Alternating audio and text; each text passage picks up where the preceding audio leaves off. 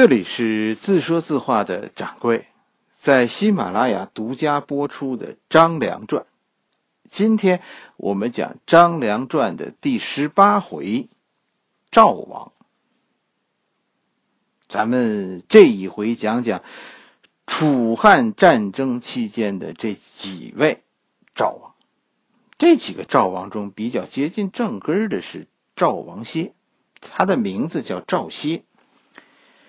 其实，我们他是不是赵国王族的后裔？这个历史上啊，实际上说的很含糊，只是说赵歇是赵国贵族，而且支持赵歇当赵王的人呢，也并不是赵国贵族，而是两个魏国人张耳和陈馀。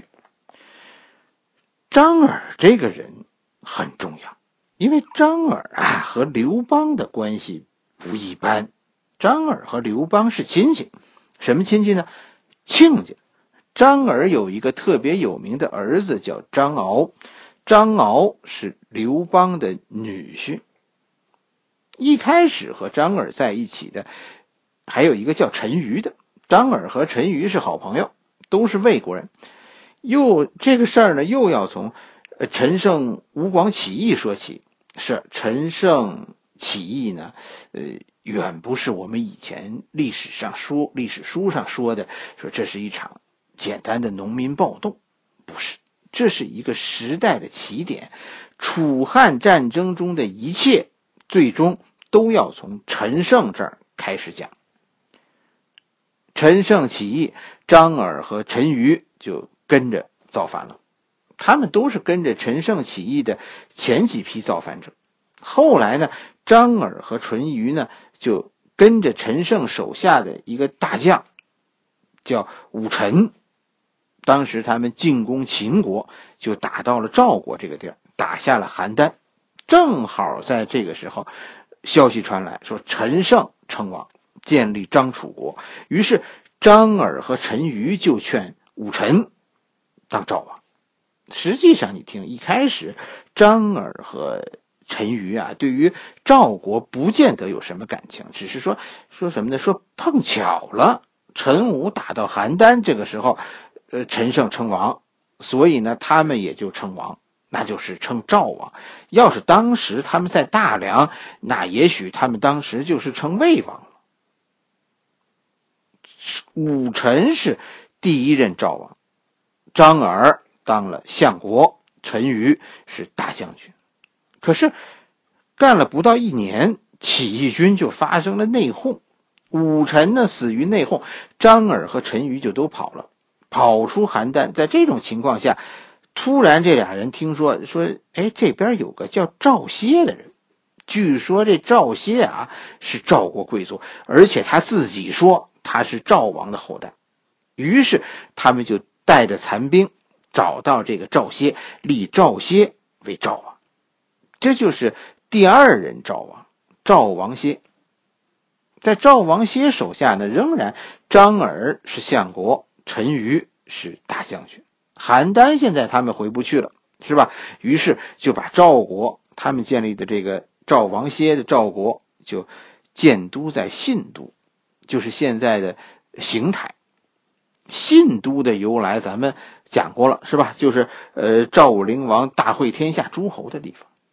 原本呢，说咱们现在听着，张耳和陈馀是好朋友，而且咱们从史书上看呢，张耳这个人的岁数很大，他年轻的时候曾经是信陵君的门客，是吧？信陵君记得吧？就切腹救赵的那个，那就是说，其实。呃，张耳当时给信陵君当门客，这就说张耳家里不富。后来信陵君出事儿，跑路了，跑到赵国去了。他的这帮门客呢，就遭到迫害。张耳于是改了名字，跑到外黄这个地方躲避。在外黄呢，他娶了一个富家女，从一个别人的门客成为一个养士的有钱人。过了一段呢。张耳在外黄这个地方呢，就名气就越来越大，最后呢，甚至做了外黄的县令。张耳和陈馀啊是忘年交，张耳比陈馀大好多。陈馀一开始是以对待父亲那样的态度对待张耳的。等到了魏国灭亡呢，是吧？秦国就就开始按照名单呃，请这些名士去去秦国做官，是吧？去了，反正你就回不来了。张耳和陈馀就跑了，他们成为秦国悬赏通缉的通缉犯。张耳当时赏金是一千金，陈儿呢？陈耳呢？陈耳是五百。张耳和陈馀啊，这两个人啊，是是是是共过患难的。后来总说说这两个人关系好，我们说是文景之交。是吧？文景之交这个典故，原来最早是说廉颇和蔺相如的，这是一文一武，一相一将。其实后来张耳和陈馀啊，你看史书也说他们是是文景之交，也是一将一相，是吧？张耳是两任赵国的相国，陈馀最后是三任赵国的大将军。但廉颇和蔺相如人家那个交情啊，是真的。张耳和陈馀的这个交情啊，你往后听，真不真的你自己判断吧。他们之间的事儿很有意思。张耳和陈馀立赵歇为赵王，张耳当了相国，陈馀当了大将军，是吧？当章邯击败项梁的时候，现在章邯环顾四周，就发现赵国是诸侯中实力最强大的。原本楚国最强大是吧？但项梁一死，章邯认为楚国完了，于是章邯就打上门来了。张耳、陈馀、赵王歇，啊，哪挡得住章邯呢？于是就开始撤退。是陈馀带着部队是一路，张耳和赵王歇是一路。哪知道呢？这个这个章邯呢，动手真的很快。一下子就追上来了，就把张耳和赵王歇啊给截住了。君臣最后退入巨野，死守待援。赵国人又开始守城了。秦军包围了巨野，章邯的打法呢很简单，围而不打，摆明了这就是围点打援。项羽的破釜沉舟之战就是巨野之战的一部分。项羽就是来救赵国的，救的就是这个巨野。这一战破釜沉舟，项羽打出了威风，在巨野城外，章邯最后全军溃败逃走。可是，就因为巨野之战，张耳和陈馀分道扬镳。为什么呢？张耳和陈馀不是各带着一路分头走吗？张耳和赵王歇被围在巨野的时候，陈馀跑出去了。但这个陈馀啊，居然在这个时候见死不救。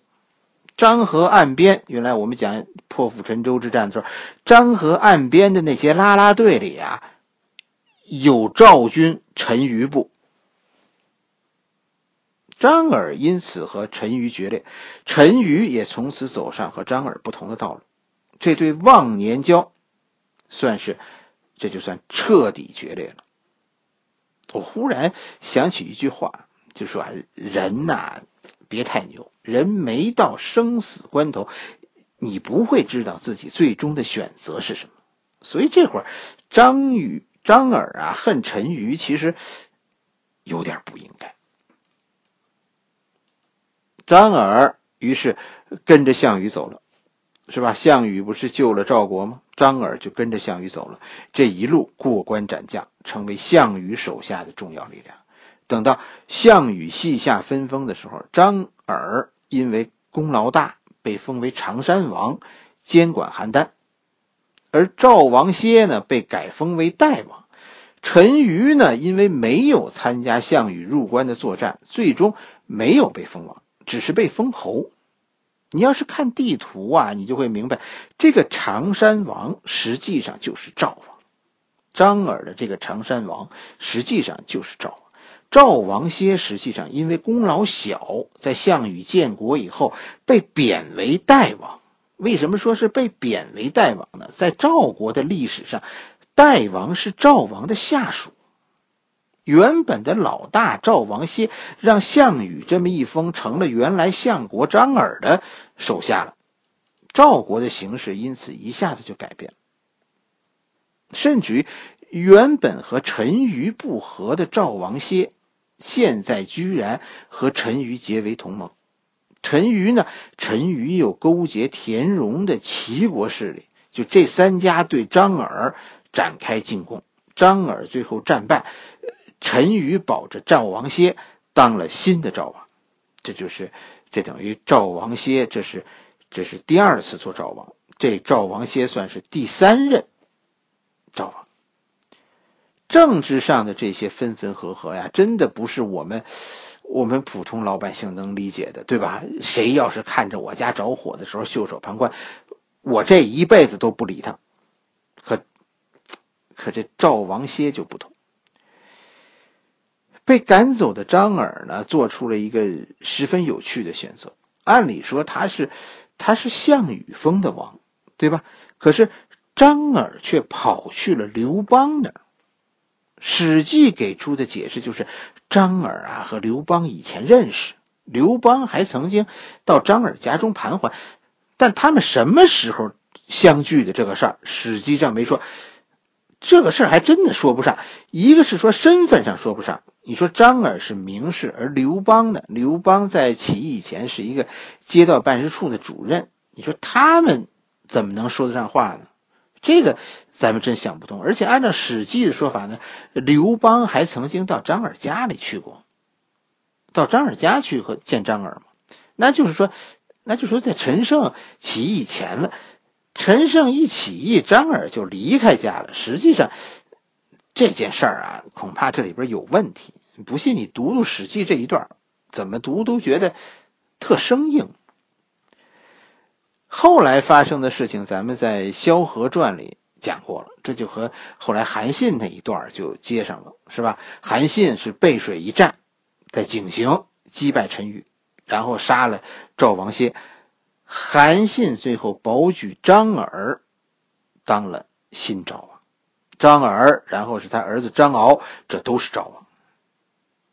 听听《萧何传》去吧，是吧？这一段听《萧何传》，呃，张敖最终是什么命运，《萧何传》都讲的非常清楚。